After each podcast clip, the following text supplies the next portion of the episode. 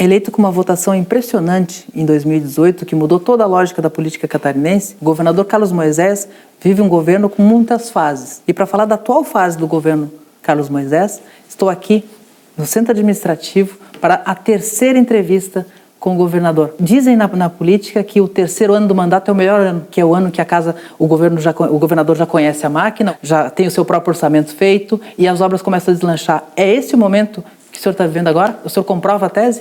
Obrigado, Piara, pela oportunidade. É esse sim o momento. O momento do governo é muito bom, tanto no aspecto político de relacionamento com a nossa base na Assembleia Legislativa, os projetos para o bem de Santa Catarina, para o bem dos catarinenses, a gente consegue aprovar com mais facilidade, consegue debater, discutir, aperfeiçoar na Assembleia Legislativa e isso tem trazido muito resultado. Claro que é resultado, as pessoas dizem, ah, mas é uma nova fase, é um novo governo, não. O que nós colhemos hoje, e aí você colocou perfeitamente, é resultado do que fizemos lá na transição a partir de 3 de novembro de 2018 e também no primeiro ano de governo, quando a gente saiu de um déficit de 1 bilhão e 200 milhões de reais e fomos para um superávit de 166 milhões. E com parceria da Assembleia Legislativa, por unanimidade, apresentamos a forma como nós de, é, deveríamos governar. Tanto que as pessoas questionavam, mas o senhor ainda não tem base. Na Assembleia não há um governo de coalizão, como é que você vai aprovar a reforma administrativa? E aí a gente diz, olha, eu preciso diminuir o tamanho do Estado. Sem fazer isso, a nossa tese não prospera. E eu quero mostrar que essa tese é possível, que vai ter dinheiro para os catarinenses investirem com recursos próprios em obras estruturantes nos municípios, né, no Estado e até mesmo no governo federal, como fizemos agora. Né? Mas naquele primeiro momento, o senhor entendia que uma aproximação muito evidente com os deputados poderia contrariar o sentimento que o elegeu?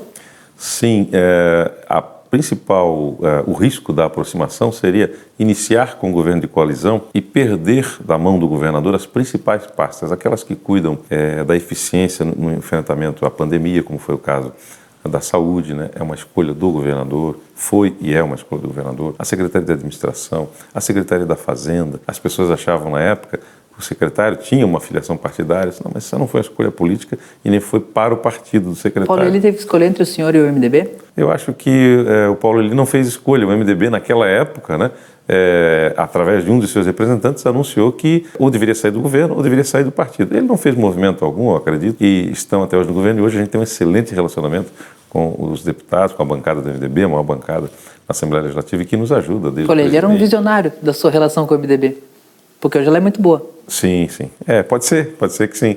Um visionário, mas não só da relação com o MDB, como um grande secretário também, com grandes resultados, né? Secretário da Fazenda, assim como os outros que a gente pôde escolher é, apresentaram uh, os melhores números para Santa Catarina, nossa gestão hoje, dita por organismos independentes do governo, é a melhor gestão pública do Brasil. O, o senhor falou da questão do secretário Paulo Eli, é um ponto que eu queria entrar na, na, nessa nossa conversa, porque o Estado vive um momento exuberante de arrecadação. O, dinheiro, o, Estado tem dinheiro em caixa como poucas vezes teve na, na história política de Santa Catarina, e eu que acompanho, essa, acompanho os últimos governos nunca vi Nada disso, o senhor distribui recursos, entrega para prefeitos, ajuda o governo federal. O quanto disso é fruto de gestão aqui dentro e o quanto é a inflação impactando na arrecadação, porque é percentual o ICMS? Exato. Veja, eh, a arrecadação do Estado ela aumentou de fato em relação até à pandemia e a anos anteriores, mas o grande fruto dos recursos próprios investidos em infraestrutura não é só fruto da arrecadação, é fruto da boa gestão. Nós temos hoje em economia de contratos, na revisão de contratos, 660 milhões de economia. Eu não vou dar os exemplos aqui, eu acho que a sociedade já tem noção do que acontecia, atravessadores, enfim, esse relacionamento modificou com os fornecedores e, eh, mesmo assim, enfrentamos grandes crises, pagamos dívidas que os governos anteriores nos deixaram, como o caso da dívida da saúde, superamos né, a questão do déficit orçamentário, elevando o Estado a uma arrecadação maior e, ao mesmo tempo, diminuindo o tamanho do Estado. Isso tudo, a junção é, de saber arrecadar adequadamente, fazer a boa versação do dinheiro público, dos recursos, e, ao mesmo tempo, diminuir o tamanho do Estado com ah, o corte de 2.054 cargos comissionados, a extinção das secretarias regionais, tudo isso fez com que o dinheiro dos catarinenses pudesse estar sendo investido em todas as esferas de poder. Foram, eu acho que eu já citei aqui, 3,5 bilhões de reais de transferências voluntárias, não as do Fundo de Participação dos Municípios, de transferências voluntárias de recursos, convênios, emendas parlamentares para os municípios. É muito dinheiro, é, os municípios, os prefeitos estão se sentindo contemplados e me agradecem muito toda vez que a gente se encontra. Dia desses, o ex-governador Raimundo Colombo fez uma crítica forte ao seu governo, disse que o governo fracassou. O senhor, no dia seguinte, rebateu, dizendo que o governo Colombo arrebentou o Estado. A gente está vivendo uma antecipação do debate eleitoral aí entre o senhor e o seu antecessor? Não creio, não creio que subsista né, é, essa, esse oponente, porque eu acredito que os números contra números e fatos não há argumentos. Nós temos uma gestão tão mais qualificada e com tanto mais entregas, com correção de atitudes anteriores, que Santa Catarina não pode mais voltar, não quer mais voltar e deixou esse recado muito claro nas eleições de 2018, quando a gente supera, né? mesmo com tudo indicando que não aconteceria, com pesquisas indicando com margem de 20% de erro, como foi o caso da minha, havia nove candidatos no primeiro, no segundo turno a gente consegue avançar 71,09% dos votos, quando o oponente, inclusive, faz menos votos que no primeiro turno, em números absolutos. Em Santa Catarina mostrou a maturidade política que tem o eleitor catarinense que não quer mais o que se fazia no Estado. Esta semana nós lançamos é, o plano de governo aberto de Santa Catarina, eu dizia que quando eu fui afastado injustamente por um erro cometido aqui no nosso estado, duas vezes, uma das servidoras falou: governador, se o senhor não voltar, eu vou lhe dizer que a gente nunca mais vai fazer aquilo que a gente fazia, porque a gente aprendeu com o senhor que a gente pode contrariar algumas vontades e pode dizer não. Então o Estado nunca mais será o mesmo. Eu só reclamei da pouca fé dela, disse eu vou voltar sim, e mas ao mesmo tempo fiquei muito feliz com a fala de dizer que a gente dá alguns passos que não tem mais como voltar. A transparência, a realização, o pregão eletrônico que traz todo mundo para ofertar ao governo, serviços e, e enfim, e também bens né, importantes para entregar aos catarinenses. Então não volta mais, o Estado nunca mais vai voltar a ser o que era a partir da nossa gestão. A gente estava falando do ICMS, eu não queria perder essa deixa, porque há quem acredite que o governo poderia ter medidas mais compensatórias, porque quando há um aumento na gasolina, por mais que não seja culpa do Estado o aumento da gasolina, o Estado se beneficia na arrecadação. E, uh, botijão de gás foi citado pelo ex-governador. Há formas de mitigar isso para o contribuinte, para o nosso contribuinte catarinense, na questão da arrecadação dos impostos?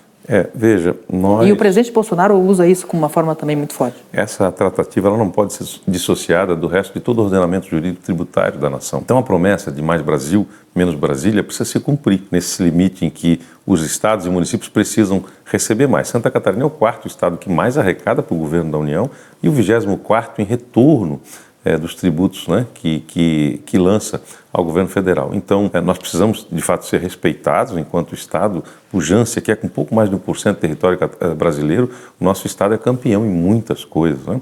E oferta ao governo federal muitos valores que às vezes não retornam. Agora, simbolicamente, né, a gente faz um gesto também para o governo federal. É possível que esse gesto seja é, compensado é, lá na frente, um abatimento de dívida, mas 465 milhões injetados em rodovias federais. Tudo isso precisa ser entendido como mexer no pacto federativo, ao mesmo tempo não tratar isoladamente um tributo. Toda vez que você mexe num tributo, vai faltar dinheiro em algum lugar. Quando você retira qualquer movimento do ICMS, você vai afetar a vida dos prefeitos, porque o Fundo de Participação dos Municípios é parcela percentual do ICMS. Então, não é simplista dizer mexe aqui, está tudo resolvido. Nós precisamos da reforma tributária. Essa é uma pauta federal, é uma pauta do Congresso que precisa ser capitaneada pelo governo federal. E então é, as críticas dos oponentes dessa coisa simplista de tratar os assuntos, ela na verdade é uma, é, é uma, uma falácia, né? uma, algo que não tem consistência. Nós temos o menor tributo sobre, sobre o combustível do Brasil,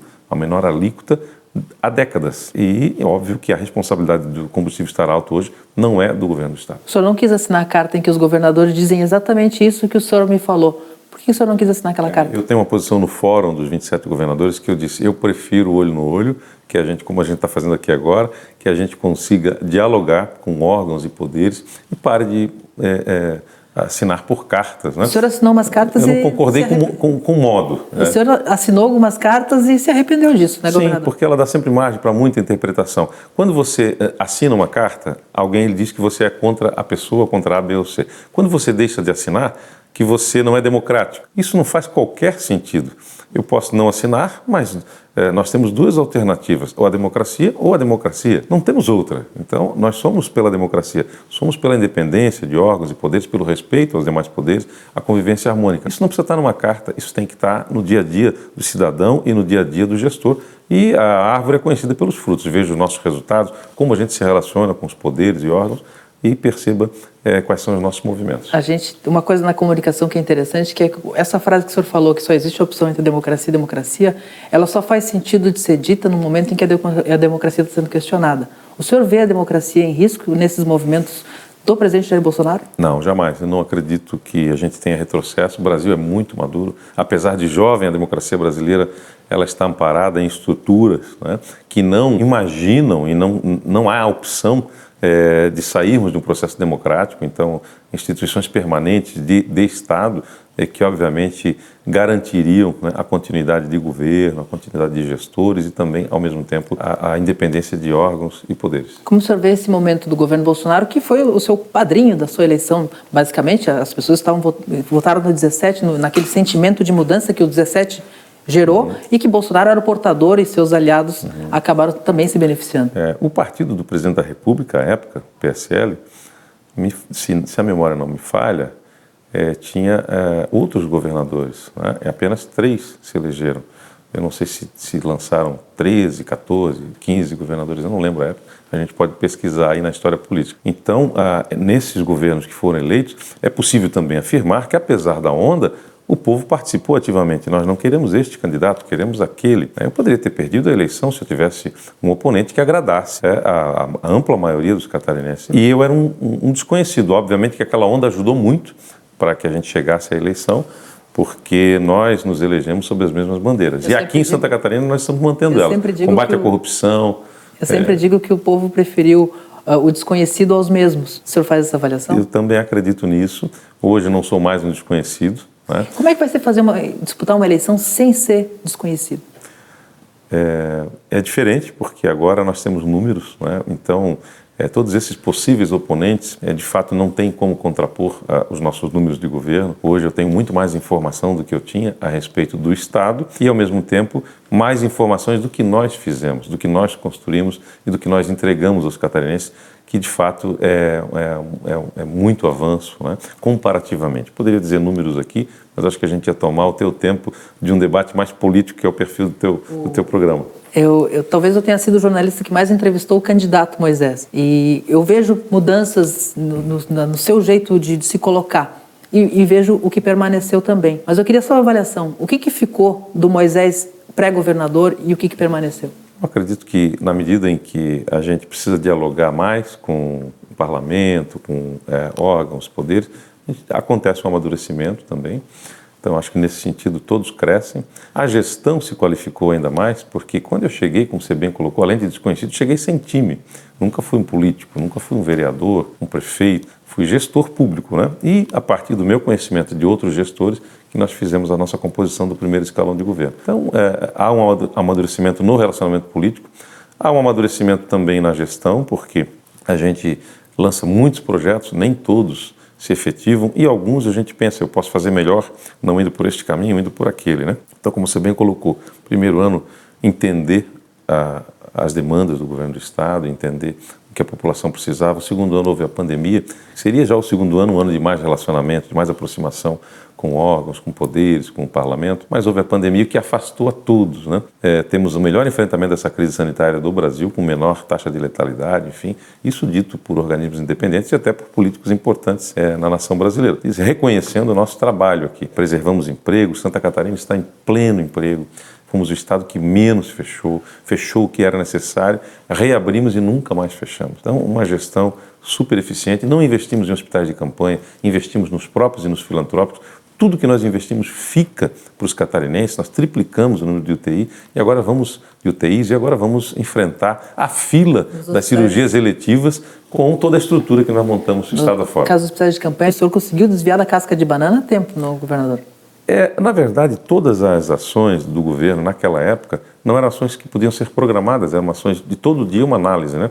O cenário epidemiológico fecha, abre, o que, que faz? Todo dia uma análise nova. Então, na medida em que todas as propostas vêm ao governo, e nessa hora muitos aproveitadores aparecem, né, como foi o caso dos respiradores, como foi o caso é, dos hospitais de campanha, que é, a gente é, tem propostas que muitas vezes não se coadunam com a realidade prática. Aí você tem o, o receio de não poder fornecer e atender a, a, população, nós tomamos a decisão correta, discutindo, vendo, olha, vamos avançar nos nossos hospitais. E a partir dali tivemos a melhor, a melhor gestão de enfrentamento dessa crise? O início da pandemia deixou todo mundo em sobressalto, deixou todo mundo muito angustiado. A gente não sabia o que, que vinha. E o senhor, no governo do Estado, a gente imagina o tamanho dessa angústia. E o senhor teve uma postura inicial muito de linha de frente. O senhor faz as lives Sim. diárias, o senhor botou o colete da Defesa Civil e foi, pra, e foi e mostrou a cara. Talvez muitos catarinenses tenham conhecido o senhor mais ali do que na própria eleição. Sim. Mas existem críticas de que o governo às vezes foi muito afobado, inclusive na própria compra dos respiradores. Olhando para hoje, tem coisas que o senhor gostaria de ter feito diferente? Ali não é o governo, né? Ali, na verdade, é um ato de gestão interna de uma pasta que compra um bilhão de reais por ano. E havia comprado respiradores, inclusive, e que tinha dado certo, que recebeu. E nesse segundo movimento, como eu falei, às vezes as pessoas não honram com as propostas meio, em meio à pandemia, muitas incertezas. Nós tivemos mais de 15 estados brasileiros que tiveram problemas com compras durante a pandemia. Então, eu, eu sempre me pergunto assim, as pessoas falam né, dessa compra equivocada que houve, que, dessa, desse compromisso não honrado por uma empresa privada que cotou e ofertou, o Estado não entregou. Ao mesmo tempo, nós temos que lembrar que são 660 milhões de reais por ano que nós economizamos todos os anos daqui para frente com revisão de contratos. Então, nós temos muito mais é, ações é, boas né, em prol do erário do que essa situação problemática grave que nós interferimos. Aliás, o governador foi o primeiro, sendo sabedor dos fatos, a levar a polícia, a mandar que se levantasse, e inclusive a pedido é, de bloqueio de valores, né, que hoje nós já estamos peticionando que esses valores sejam disponibilizados ao governo do Estado para que a gente recupere o erário público. Mas ninguém questiona como que se explica o Piara. Nós não temos muito o que explicar sobre isso. Tudo que tinha que fazer nós fizemos. Como que se explica economizar 660 milhões por ano? Não dá para explicar. Você compra algo, oxigênio para o hospital, em 2018 por 24 milhões e a mesma quantidade por 12 em 2019. Isso não se explica. O governo sem papel fez essa mudança. Nós viramos uma chave e eliminamos os 800 mil processos físicos que havia em Santa Catarina e só de selo de papel A4 e é, de correios e papel A4 nós economizamos 30 milhões todos os anos, mais 10 milhões de impressoras. São 40 milhões todos os anos. Né? É, além do governo sem papel, muitas outras ações se estabeleceram, revisão de contratos dentro do sistema prisional, 100 milhões por ano, revisão de contratos é, de terceirizados e a diminuição do tamanho do Estado. Isso era para a gente falar todos os dias. Como que você consegue, governador, né, fazer tanta economia, entregar tanta coisa para os catarinenses com um, um, número relevante, de fato, né, é, de, de, valores, né, de recursos próprios? Para você ter uma ideia, o UNEDU, uh, que é das bolsas de estudo, dos artigos 170, todos nós passamos aqui, talvez por universidades comunitárias, talvez você passou também, uh, nós estamos investindo 467 milhões de reais. A média dos governos anteriores era 60 milhões, 80, é, 90 milhões por ano. O senhor sabe que o senhor vai ter que enfrentar esse, essa, essa crítica do 33 milhões na, na, na campanha eleitoral. É, é, é, um, é uma bandeira dos seus opositores. É, é. o senhor muito parecido com o que fizeram comigo na outra campanha, não sei se você lembra, que foram atacar o meu salário né, de, governo, de, de bombeiro, né, quando não, não havia é, o que criticar. Ou seja, toda a ação do governador que poderia ser feita sobre este caso foi feita, foi tomada. Assim como outras, outros erros acontecerão. É, se você ficar na sombra, você não faz nada e você não erra. Mas quem vem para a batalha, quem vem para o front, vai cometer erros. É o senhor tem natural. um entendimento hoje sobre o que, que deu errado ali? Se houve má fé dentro do governo, se houve, ou se foi a, a má fé se concentrou nos empresários? O Ministério Público praticamente colocou a má fé toda com os empresários e disse que e chamou de peculato culposo a ação a da maioria dos desenvolvedores. Ou seja, não houve corrupção no governo porque ninguém levou vantagem Exato. no erro. Isso, isso é autoexplicável, né? Acho que a sua fala é perfeita nesse sentido. É, isso é o que nós defendimos. Acho que as pessoas que atuaram no governo o fizeram no afã é, de defender pessoas, né? de defender a vida. Então, se cometer um erro, talvez uma falta do cuidado de garantias, talvez seja esse o, o, problema, mas não que tenha havido o propósito de lesar os cofres Por isso que eu digo que, em momentos de pandemia, muitos aproveitadores podem fazer promessas que não conseguem honrar. Mas o que continua mais nebuloso nesse, nesse papel, a gente já, aqui se atrapalharam e aqui tiveram uma fé, mas entre a ligação entre uns e outros, se colocou na época com muita força que esse papel cabia ao ex-secretário da Casa Civil Douglas Borba e a própria denúncia da, do Ministério Público também dá uma desidratada nessa. Ele, ele responde por um estelionato ali, ele vai, ele vai ter que responder. Como é que o senhor vê o papel do Douglas Borba? O senhor ainda acredita, acredita na inocência do seu ex-secretário da Casa Civil? Eu acredito em todos os secretários que trabalham comigo, sempre acreditei, com os que estão hoje no governo. E eu, este episódio eu acho que é clássico, né? É das pessoas quererem fazer a coisa acontecer. Ah, nós não tivemos a mesma parceria, a mesma vontade lá no setor privado, quando, sem nenhuma garantia de entrega, se apresenta a proposta ao governo do Estado. Eu acho que foi, essa foi a questão central, que hoje vem muito à tona e que, à época dos fatos, se apresentou como se fosse uma grande quadrilha dentro do governo. Né? Isso é, é, um equívoco político, né, de avaliação, de julgamento político.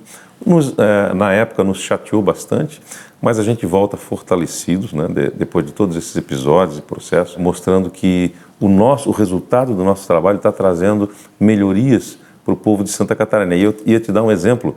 Os governos anteriores, o último governo, fez investimento em segurança pública na ordem de 300 milhões de reais com financiamento. Nós estamos investindo 347 milhões de reais na segurança pública com recurso próprio dos catarinenses. A valorização de cada centavo de tributo que o catarinense hoje recolhe. O senhor disse que muitos quiseram fazer disso uma, uma suposição da existência de uma grande quadrilha dentro do governo, muitos deles na Assembleia Legislativa, onde houve uma CPI, e muitos deles hoje integram a sua base de governo. A gente tem uma situação em Santa Catarina assim, que aqueles, muitos dos que quiseram derrubá-lo, hoje estão bem com o senhor. O senhor se sente confortável com isso?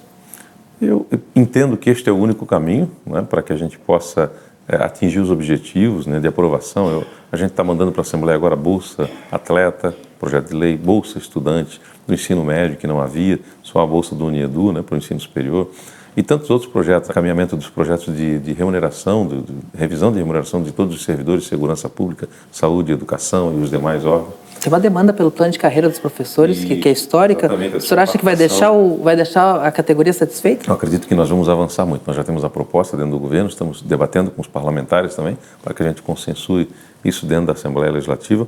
É, não é, tudo que o governo gostaria de fazer, mas o que é possível fazer é, com a disponibilidade financeira que temos hoje, temos que fazer esse movimento com muita responsabilidade. Então, esse é o caminho, né? É, estar é, negociando com o parlamento os avanços, não para o governo, avanços para o cidadão catarinense. Haverá mais uma reforma administrativa? Se falou um pouco disso no início do ano, depois o tema deu uma. É pequeno, não chega a ser uma reforma administrativa, pequenos ajustes é, de recolocação. Um exemplo clássico, né? Está dentro do projeto que a gente junta Secretaria de Integridade, Integridade e Governança com a Controladoria Geral do Estado, ou seja, a gente deve juntar as duas partes, elas não se extinguem, mas elas integram, porque têm objetivos muito semelhantes né, e que podem caminhar juntos. A gente vê, especialmente na rede social, que muitos dos que criticam o senhor com mais veemência são aqueles que votaram no 17 porque são os bolsonaristas. E aí houve movimentos que o senhor fez lá em 2019 que não foram bem interpretados por essa turma. Acha que pode cativar esse eleitor de novo? Tem muitos que têm reconhecido hoje que as críticas que faziam lá no ano de 2019 principalmente uma boa parte destes que queriam integrar o governo. Né? E aí, como a gente trouxe um corpo técnico para o governo, eles criticavam, né? dizendo que a escolha era inadequada e o resultado daí que a escolha foi adequada. Se eu atendesse a todos do partido, eu não terminaria o governo, certamente. Por outro lado, alguns estão entendendo hoje que os nossos movimentos eram corretos. Né? O que a gente fez, acreditar na ciência, é, proteger a vida dos, dos catarinenses, é, trazer quadros é, das próprias é, dos, os quadros efetivos né, de servidores públicos, como é a fazenda, como é a saúde, que é um médico da, da própria efetivo da saúde, como é o André Mota, né, o Paulo Eli é um servidor de carreira é, da fazenda, é, colegas meus é, é, de corporação, alguns deles, a, a parte da infraestrutura hoje, né, com o Tiago Vieira, um coronel da PM, é, secretário de administração e tantos outros que eu trouxe hum, vendo valores de pessoas, não no meio político, mas no meio que eu conhecia, que é o meio dos servidores públicos. Isso trouxe um resultado fantástico. Isso não foi compreendido à época. E algumas bandeiras bobas, né? o fato de eu... Na Santa Catarina tem mais de 20 mil famílias assentadas. Então, esse, esse mesmo público, uma vez quando eu recebo é, o movimento dos assentados, das pessoas é, que vêm me fazer uma visita, os sem terra, e vêm fazer, e com terra, né? Se são assentados, não é mais sem terra, veja bem. Então, o movimento dos assentados, né? Esse, esse, povo, ele vive em Santa Catarina, eles têm filhos, eles precisam de saúde, eles precisam ser vacinados, eles precisam é, de segurança no, no meio rural. Por que não receber, se eu sou o governador de todos os catarinenses? Isso não era compreendido à época. Eu cheguei a ser é, criticado por esse grupo quando eu mandei um caminhão e 20 bombeiros para combater incêndio florestal a pedido do Ministério da Justiça na, na, floresta amazônica, e dizendo que não havia incêndio, que era mentira. E que eu estava fazendo aquele ato contra o presidente. Então, é, são pautas assim que hoje a gente já tirou da agenda. Eles também entendem que alguns se passaram, alguns exageraram, e tem alguns que ali que não tem solução. Né? Não vamos citar nomes, mas alguns realmente não têm solução. O, a gente vive em nível nacional uma, uma, um segundo turno antecipado entre o presidente Bolsonaro e o ex-presidente Lula, do PT, e mil tentativas de criar uma terceira via, uma alternativa a essas duas candidaturas. O senhor politicamente se alinha em continuar com Bolsonaro ou o senhor olha para essa terceira via? Eu vou fazer o tratamento da política local em Santa Catarina. Vou fazer uh, os arranjos políticos que forem necessários, né? vou definir uh, o futuro da, do nosso governo a partir do ano que vem. Não vou adiantar uh, posições políticas e também não pretendo me manifestar no âmbito federal. Eu penso que Santa Catarina tem maturidade para escolher o seu governador e escolher o seu presidente a quem mais se interessar. Essa terceira via que você fala, a eleição muito polarizada que nós vivemos hoje, né, me parece que é uma polarização que alimenta, uma alimenta a outra. Né? Então, isso também não é bom para a democracia, a gente pensa que isso tem que ser distensionado. É, não acredito hoje é, de forma factível em terceira via, porque a gente não vê é, algo crescente né, na vontade popular. Então, me parece que a eleição vai continuar polarizada e eu tenho o direito de fazer as minhas escolhas e não influenciar nas escolhas dos outros. Por isso eu acho de extrema responsabilidade a gente entregar para os catarinenses o que a gente está fazendo em termos de gestão e cuidar da política local. E o senhor tem uma escolha que é uma escolha que não dá para terceirizar. O senhor tem que escolher um partido político. Hum. Quais são os seus critérios na hora do senhor definir os partidos em que o senhor vai disputar a reeleição em Santa Catarina? Meu critério é quanto menos barulho, melhor. Ou seja, quanto menos marola, melhor. Hoje a gente tem uma boa base na Assembleia Legislativa, temos grandes partidos na Assembleia que nos apoiam. E se eu puder fazer uma escolha mais neutra, em que eu consiga manter todos juntos, eu acho que isso é muito bom para o futuro político do Estado de Santa Catarina, independentemente do que a gente vá fazer em termos de futuro político pessoal. Né? Mas eu acho que a escolha é uma liderança, né? a gente é governador e nunca mais deixa de ser governador. Né? E passa a ser uma liderança política também, porque muitas pessoas nos respeitam pelos resultados, pelos números que a gente tem apresentado em termos de gestão em Santa Catarina. Então, mesmo não querendo, se você não quiser, não tem jeito, você passa a ser uma referência. E aí a gente vai ter que fazer escolhas para manter toda essa estrutura que nos faz caminhar olhando para frente em Santa Catarina. O senhor falou da opção que faça menos barulho. Não tem nenhum partido mais barulhento, e eu digo isso como elogio, em Santa Catarina do que o MDB. O MDB é uma opção? Eu é, não tenho hoje escolha, de fato, não tem, as pessoas perguntam, tem conversa? Já houve conversa? Eu digo, não, não houve com A, com B, com C, com nenhum partido. O primeiro sentimento que eu tive seria de escolher um partido menor e um partido que consiga é, estar com todos esses outros atores importantes para que a gente não ferisse nenhum lado nem outro, porque há antagonismos também em grandes partidos aqui. Eu esperi de uma minha aqui no Cabeça de Político disse que em algum momento o senhor tem que escolher entre o MDB e o PP, que não tem, a era de aquário não chegou nesse ponto. É, é uma posição do deputado, enfim, tem que respeitá-la, né, esta posição, mas e me parece que essa junção, ela para alguns ela é impossível, mas ela pode, pode acontecer, né, de todos estarem juntos por uma mesma causa. Mas se isso não acontecer, obviamente que em algum momento nós vamos ter que fazer uma escolha. Governador, muito obrigado pela sua terceira participação no Cabeça de Político, agora numa, numa, fase nova, na fase do PR Online. Muito obrigado por ter me recebido aqui no Centro Administrativo. Obrigado, é um prazer e saber também que sou o político mais entrevistado aqui no Cabeça de Político. Agradecer a você e a sua equipe né, por esses momentos que estivemos juntos aqui. Estarei sempre à disposição.